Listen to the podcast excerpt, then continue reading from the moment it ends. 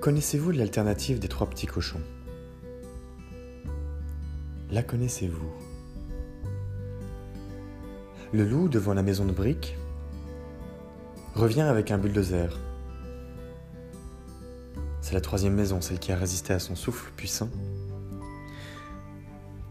Tout simplement, ce qu'il fait, c'est qu'il démolit un des murs et les trois petits cochons se retrouvent alors sans abri face au loup qui les guette. Et le loup a une idée. Il se dit Bah tiens, finalement, pourquoi pas en profiter? Ce sont des petites mains faciles. Je vais pouvoir en abuser. Alors, il à faire des travaux forcés. Le loup dirige avec le fouet, pilote avec des aboiements, avec des hurlements. Il épuise les trois petits cochons qui, petit à petit, clairement, chaque nuit, parlent entre eux et se disent On n'en peut plus. Il faut que ça s'arrête. On ne peut pas continuer ainsi. On va à l'épuisement et on doit se réveiller.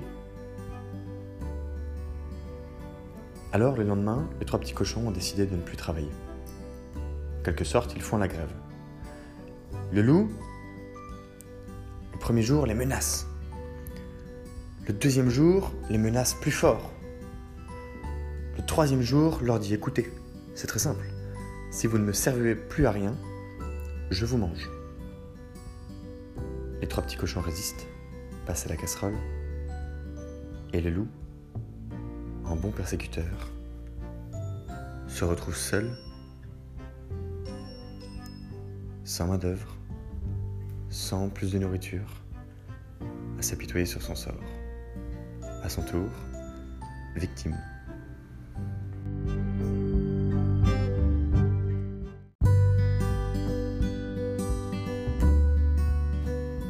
Bonjour, c'est Pierre.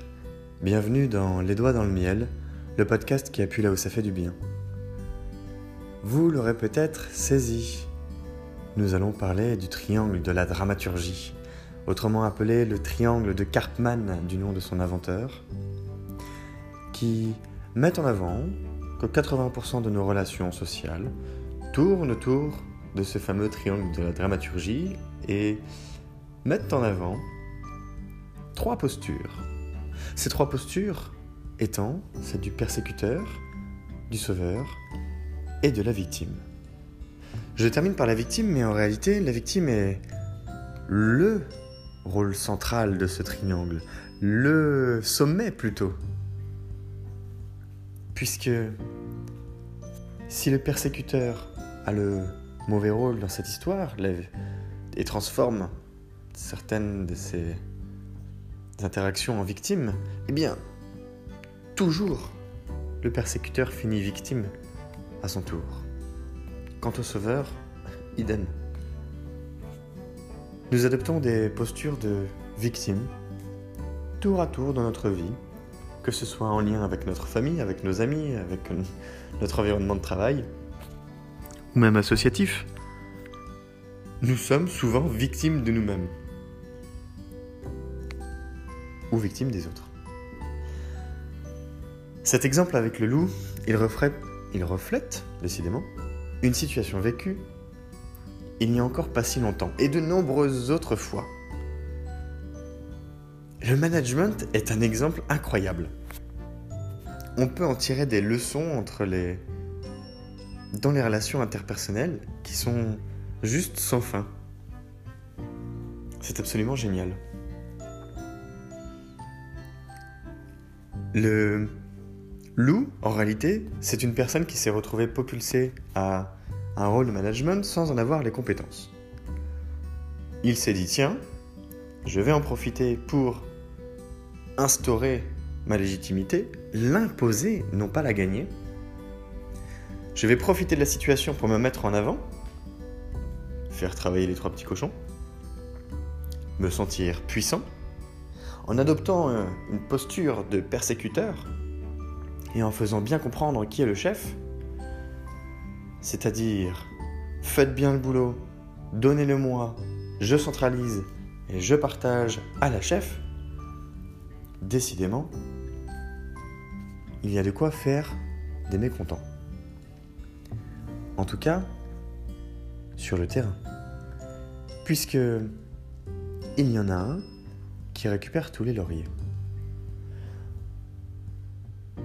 Ça se recoupe avec le rôle du pervers narcissique d'ailleurs d'une certaine manière et en termes d'approche, mais distinguons bien les deux.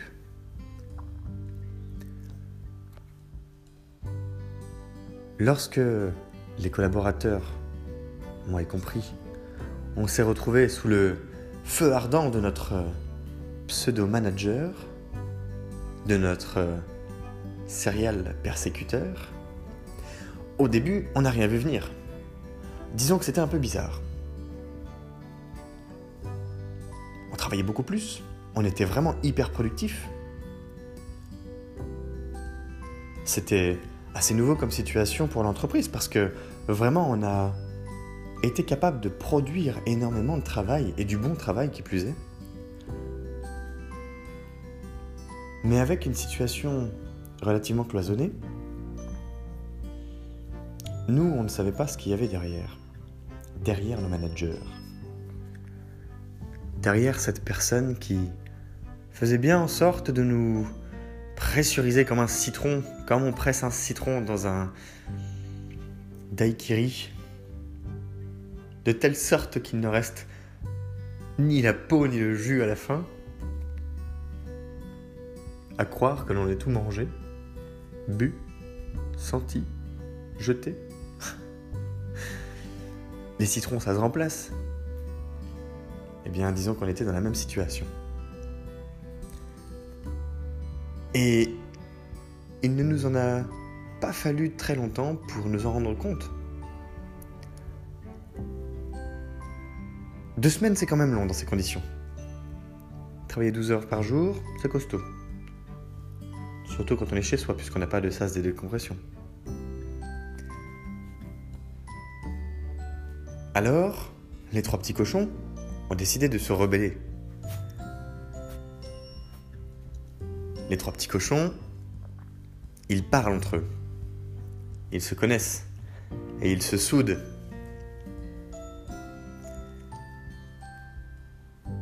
L'objectif, quand c'est comme ça, c'est clairement d'opérer un soulèvement.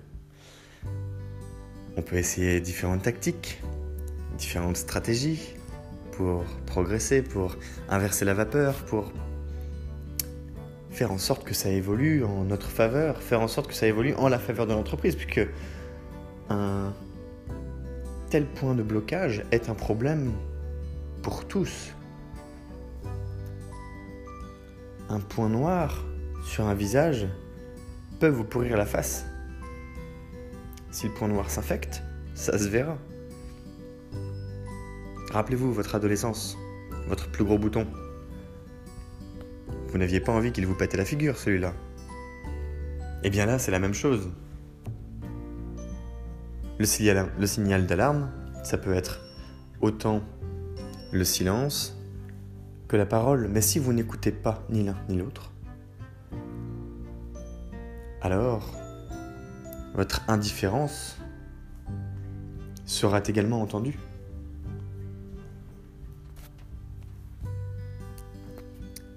Le non-choix comme le choix, ça a des conséquences.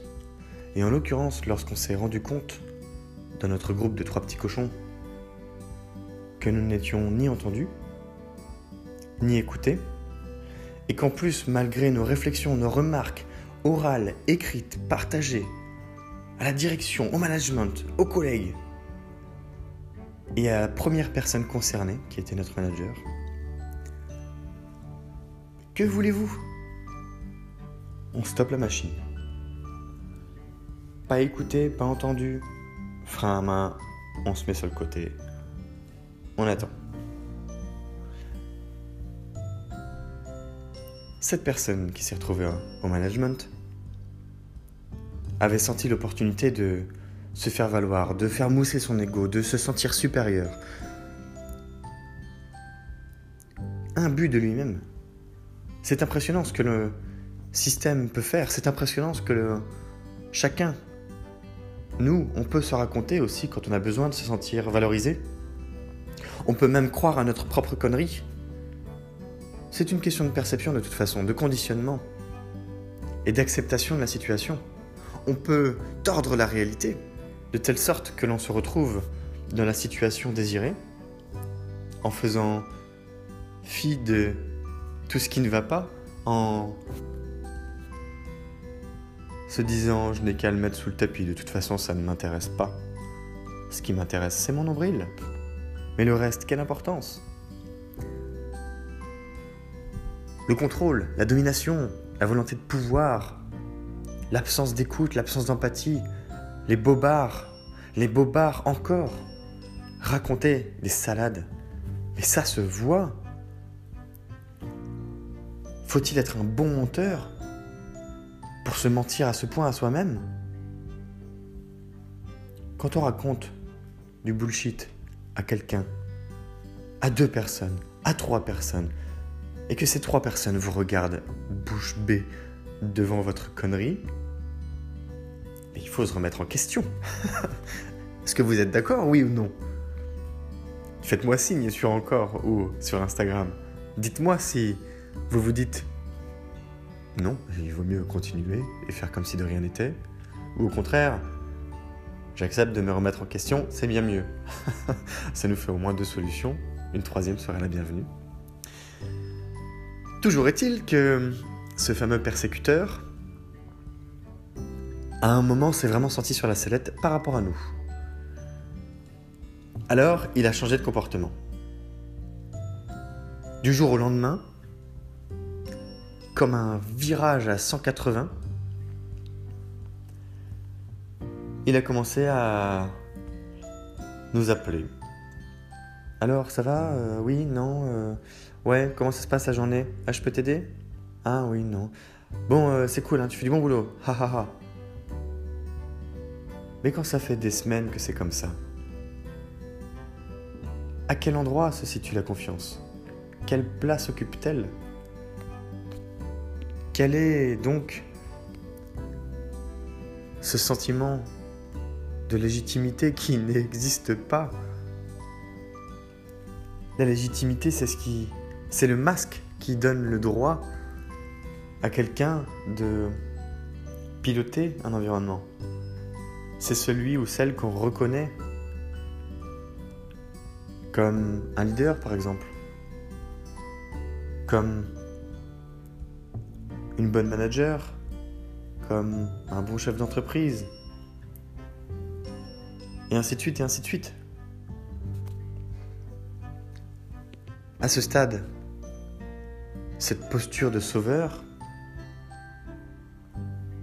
en mode euh, bon, euh, ça va changer, je vais t'aider, dis-moi comment je peux t'aider, n'a eu aucun écho.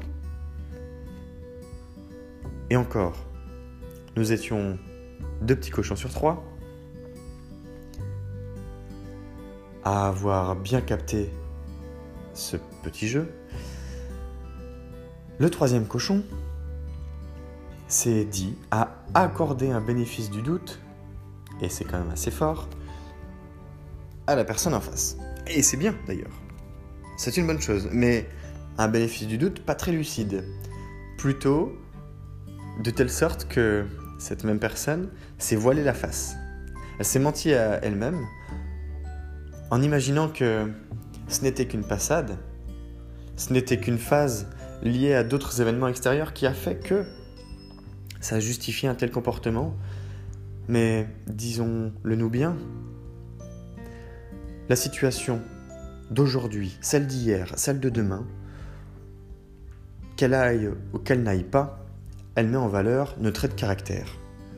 Et on peut évoluer dans le temps, mais on ne change pas comme ça. Quand on est un petit con pendant plusieurs semaines, d'une manière très naturelle en plus, quand on est un bon persécuteur, à quel moment ne l'est-on pas? Quand ça prend 100% de la place au quotidien? Eh bien, quelques jours après, tandis que nous avions, nous, deux petits cochons, les écoutilles fermés, le troisième petit cochon a commencé à ne pas se sentir très bien. Puisque son acceptation d'être euh, sauvé par le persécuteur qui a changé de rôle à ce moment-là, s'est transformé, ça lui a pété au visage, c'est-à-dire que elle s'est retrouvée micromanagée, complètement sous l'eau, isolée encore plus, parce que le sauveur persécuteur commençait à adopter une posture de pervers narcissique. Extrêmement habile, mais je ne reviendrai pas sur l'épisode d'hier. La victimisation qui a été opérée dans ce sens, qui s'en est suivie de la persécution, qui a suivi la persécution, s'est opérée à un double niveau. Les managers, les trois petits cochons, se sont retrouvés seuls, non écoutés de la hiérarchie, avec un comportement de refoulement, une non-acceptation des conditions de travail mises en place, un sentiment de solitude, de rejet, l'absence d'empathie complète, une posture à la manière de naufrager sur une île, là où tout bouge autour d'eux. Ils sont là sur une plage à ne pas bouger et à se demander comment est-ce qu'ils vont faire pour se nourrir. Bonjour, la posture d'attentisme. Quant à la figure du management, très autoritaire, autoritaire au sens persécution, eh bien il s'est retrouvé également victime de sa condition. Il s'est retrouvé avec un rôle qu'il avait pris, qui s'est transformé. Il avait choisi de devenir le passeur d'informations. Récolter notre travail, le transmettre au management, récolter les lauriers et poursuivre comme ça. Avec un contrôle pressurisé, très habile d'ailleurs, vraiment très très habile. Il faut savoir reconnaître le déploiement de formes d'intelligence dans ces conditions, parce que c'est justement ce qui va permettre d'aller chercher des réponses, chercher des solutions dans ces conditions.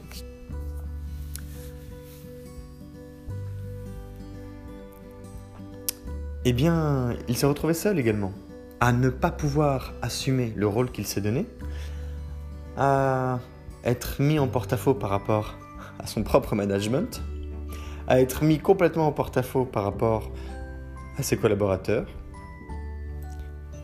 et à se retrouver victime de sa situation. Moralité, ça ne paye pas. Être méchant avec quelqu'un, être méchant un peu tous les jours. Ça bouffe cette personne. Imaginez un instant qu'on puisse échapper aux retombées d'un tel comportement. C'est sans détour se foutre royalement de la gueule du monde. C'est même se mentir à soi-même. Même quand on est dégueulasse envers autrui, on devrait bien se rendre compte qu'à un moment ou à un autre, ça va nous exploser à la figure. Et d'où vient ce comportement? À quel point y a-t-il quelque chose qui émerge du passé et qui se retranscrit à cet instant? Il y a une question que je me pose depuis maintenant de nombreux mois quand je vois quelqu'un mal agir envers quelqu'un d'autre, avec dureté, que ce soit d'ailleurs quelqu'un du terrain, quelqu'un de la stratégie, quelqu'un de la finance, quelqu'un des ressources humaines, peu importe. Je me pose toujours cette question de savoir, mais qu'est-ce que cette personne a vécu de si terrible pour être à son tour si terrible avec les autres? D'où vient ce besoin de revanche? D'où vient cette dégueulasserie, cette capacité à écraser pour se sentir dominé, pour Pourquoi y a-t-il besoin de persécuter pour se sentir supérieur, pour pseudo mieux vivre, puisque ce n'est même pas une bonne réponse? C'est une réponse, mais ce n'est pas une bonne réponse. Alors peut-être si votre survie en dépendait. ce n'est pas le cas. Là, c'est un problème de reconnaissance. À vouloir la reconnaissance, à chercher à tout prix la reconnaissance, à demander la reconnaissance. On en oublie d'être reconnaissant, à théoriser beaucoup de choses, malgré nous même, puisque là on parle bien de subconscient, on parle de choses non maîtrisées. On en oublie toutes les actions que l'on peut déjà mettre en place sans être au dépens des autres, sans être dans la victimisation, dans le sauvetage, dans la persécution, sans être dans un triangle de la dramaturgie, sans être dans un conflit perpétuel depuis sa relation amicale, amoureuse, professionnelle encore une fois. Il y a d'autres solutions. Et ça doit vous arriver forcément. Ça peut m'arriver aussi de ne pas être bien avec quelqu'un, de ne pas être cool. Et je me suis rendu compte, même quand c'est avec des amis, que c'est très malsain. C'est très malsain parce que ça s'insinue en réalité dans un discours permanent, dans un discours du quotidien. Être sans arrêt dans le dénigrement, qu'il soit gentiment prononcé, doucereux, subtil à l'oreille, il existe. C'est bien ça le problème. C'est bien ça le problème. C'est permanent et ça conditionne notre manière d'agir. Puisque nous ne nous sentons pas bien, on peut se sentir bien, mais puisque dans le fond, il y a des éléments qui nous disent, qui clignotent en permanence et qui impriment sur notre cerveau que même si nous sommes bien, dans le fond, nous ne méritons pas mieux. Donc nous ne sommes pas bien. C'est une certaine logique et on pourrait la nuancer, on pourrait dévier, on pourrait encore euh, y réfléchir. Mais je pense que vous me suivez. Le message étant, ce qui s'imprime subjectivement s'exprime objectivement. À vous répéter tout le temps des de mauvais éléments, mais eh bien vous les vivez. Si on vous répète que vous êtes nul, vous vous sentirez nul. Voilà, c'est ça la traduction.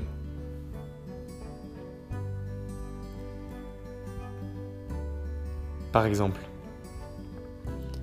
je me répète en permanence que je ne sais pas retenir les noms, les noms des lieux que je visite, des endroits où j'ai été, des personnes que j'ai rencontrées. En revanche, je répète souvent que j'ai une très bonne mémoire pour les situations, pour les interactions, pour les mouvements. Et Devinez quoi? Quelle est la traduction en permanence? Eh bien, je me souviens jamais des noms des gens, des endroits, des lieux, alors que j'y étais parfois trois voire quatre fois. En revanche, je peux décrire par cœur certains bâtiments, certaines places. ce qui est totalement paradoxal, puisque avoir une bonne mémoire, quelque chose qui peut se diffuser à un ensemble de savoirs. Ce n'est pas restreint, mais le conditionnement de mon cerveau à distinguer deux éléments eh bien, entraîne cette dichotomie, cette séparation noir et blanc, cette motivation binaire de réfléchir en oui ou non, en je sais ou je ne sais pas, à en oublier toutes les nuances qui existent à l'intérieur. adopter un comportement de persécution, de victimisation et de sauvetage pour faire valoir malgré nous une volonté de reconnaissance, trahit et traduit bien souvent un manque, une histoire peut-être douloureuse, du vécu, c'est évident, lié au passé, lié à l'avant, lié à l'adolescence, à l'enfance, à la puberté, peu importe. C'est ancré. Et le faire payer aux autres, malgré nous, c'est adopter en permanence un comportement de persécuteur envers ceux qui nous entourent et qui, faisant partie de notre cercle proche, deviennent les premières victimes de nos propres mots. C'est assez incroyable, non? Ce sont les personnes les plus proches et que nous estimons le plus qui subissent de plein fouet nos propres démons. De la même manière qu'ils nous le rendent bien. Il faut atteindre un certain stade de maturité pour comprendre comment ça marche, pour comprendre quel impact on peut avoir sur les autres, avec des choses insidieuses, fines, des détails, mais des détails un peu tout le temps, c'est bien ça qui fait la différence.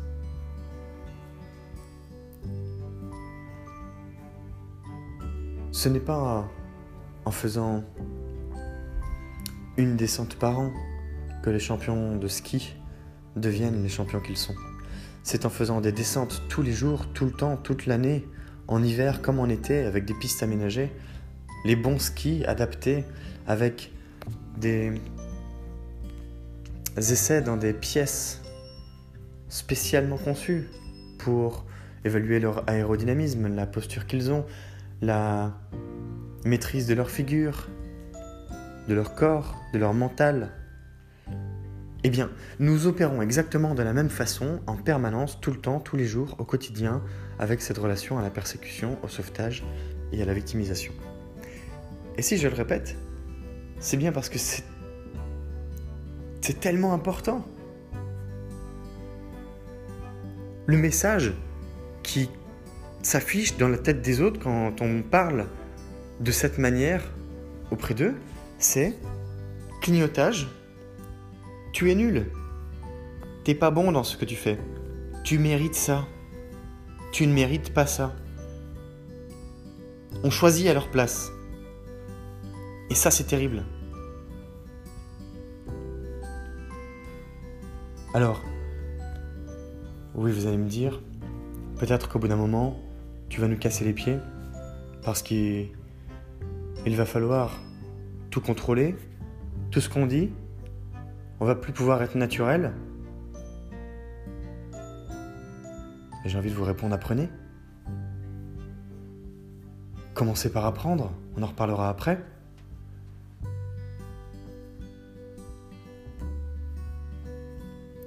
Et je vous laisserai sur cette note. Que faites-vous? En avez-vous conscience? Est-ce que c'est bullshit?